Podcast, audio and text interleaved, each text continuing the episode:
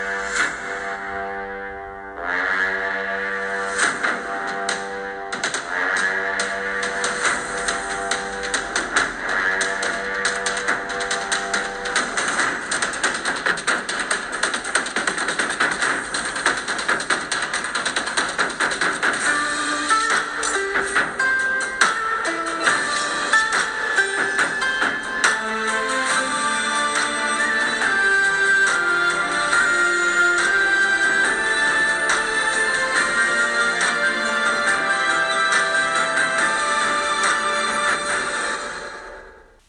于谦老师的电影新作《老师好》上映了，各路好评如潮。郭德纲说：“于老师的演技得个影帝没问题，捎带呢两箱啤酒、肉串随便。”而说到于老师，不用多讲，知名度和影响力这些年有目共睹，尤其是参演过的电影，票房口碑都不错，比如《战狼二》，可以说于老师也是有六十亿票房的人呐。其实你和我一直都知道，房价这些年涨得很厉害。其实呢，有种房涨价比房子更厉害，啥呢？票房啊。话说回来，你知道咱们贡献了这么多年的票房，最后钱都到了谁的兜里吗？来，咱们今天呀，把这个过程好好的掰扯掰扯。话说有一天，老张在看小说，不知不觉的呢，就被故事给深深的吸引了。于是他冒出一个大胆的想法，拍成电影赚他一票，做一部影片的舵手，票房大卖，借此走向人生的疯癫，啊，不是巅峰。有句话怎么说的？理想很丰满，现实很骨感。拍片需要钱和人呐。很不幸，老张这两样都没有。不过经过一轮轮的走街串巷、寻寻觅觅，终于不再冷冷清清，他找到了真心人。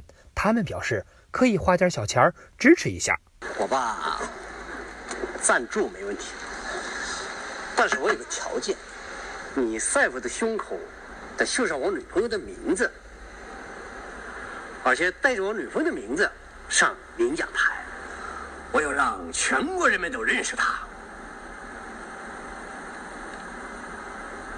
大哥，这就有点，我是用一个成语来形容。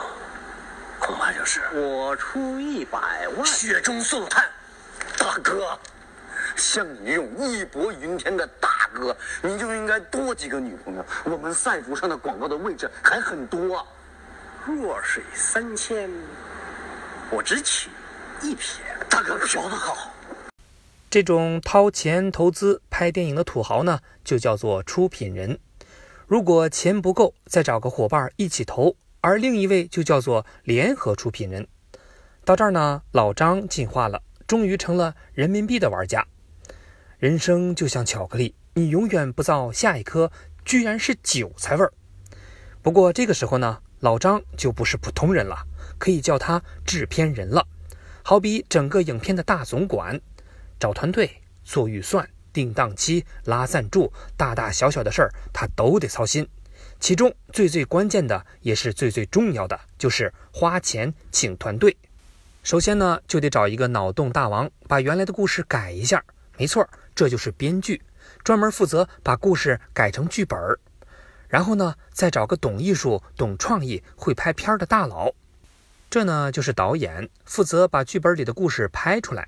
当然呢，还得找些小弟冲在一线支持拍摄。这群小弟统称剧组，比如。灯光、造型、摄像等等，当然有些导演会自带剧组。等团队一切就绪，就进入到了紧张刺激的拍摄环节。在拍摄过程中，演员一般是由导演选的，但有时候制片人也会选角儿。而整个片场里，导演当然是无可替代的 C 位，大家都听他的指挥，这叫导演中心制。此外呢，片场的角落还有一个人很忙碌。加不加嘛？加不加嘛？郎加不加嘛？哦嘞嘛不加不加？加不加瓜？哦嘞嘛不加不加？你拔呀拔呀拔呀！对对，三十份盐酥鸡套餐啊，不加辣啊。对对对，喂，哎哎，李导吗？啊，是五毛特效也 OK 啊。对，看见没有？就是这么一个碎催一样的人物。就是监制，是制片人派过来的卧底，啊，不是帮手，而且呢还要帮忙协调导演和制片人的关系。等片场的拍摄都搞定了，接着就要开始后期制作了，比如配音、特效、剪辑等等。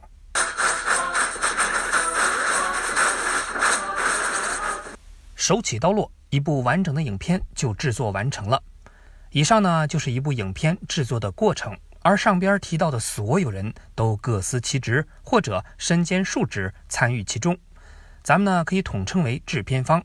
那制作完成，接着呢就到了发行环节。虽然老张拿到了完整的片子，但他有一个致命的缺点，太完整，所以呢不能直接放映，得让人先审一审。而送审的地方就是大名鼎鼎的广电总局。人狠话不多，经过一系列的忍痛割爱、怀疑人生，老张身心疲惫，终于踏上了卖片儿之路。大片儿，大人看的片儿。呃，当然不是这种。可卖片儿呢是一个体力活儿，得找一个大嗓门帮帮忙，吆喝吆喝。这就是发行人，负责宣传影片儿。比如买热搜、办发布会，另外呢还负责找人放片儿。可挨个找影院得说破嘴、跑断腿呀。要有一个管事儿的老大，那就好了。那老大是谁呢？不是别人，就是院线，手头管着很多的影院。院线呢又名发哥，专门负责把片子发给各个影院。等各个影院收到了片子，就能放给大家看了。于是呢。就有了我们看到的电影。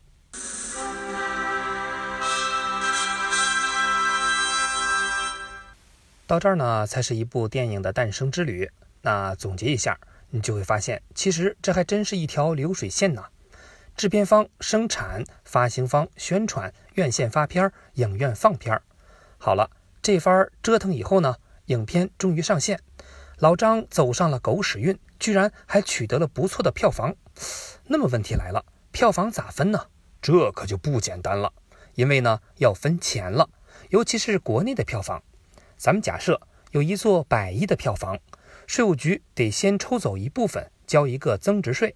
接下来专资办会再拿走一部分，支持电影事业的发展。然后呢，你是不是会网上买票呢？那维护系统的人就得收一部分服务费，还有一笔呢叫中数代理费。当年胶片儿被取代，好多影院没钱买放映机，是中影数字帮他们更新换代，老账新账加上些其他原因，所以呢要交这笔钱。好了，经过这四波，一小部分没了，剩下的才轮到哥几个开始分。首先呢，影院由于数量庞大，直接拿走了剩下的票房的百分之五十，接着呢，院线拿到了百分之七。然后，通常发行方会分百分之十，最后剩下百分之三十三才轮到老张一伙分，也就是制片方。当然，看上去制片方分的不多，但版权在手，其他周边也能赚钱，比如广告等等。所以说，拍电影好比创业，有惊喜，当然也可能有风险。比如新年档的《神探蒲松龄》，投资六个多亿，现在票房不到两个亿，唉。所以呢，别盯着票房几十亿，得房率才是硬道理。好了，关于票房呢，今儿就聊到这儿。至于电影圈那些常见的套路，保底发行、偷票房啥的，嗯，那这些晦涩的事情不聊也罢。春暖花开，人间四月天，少憋在屋里，多出去走走吧。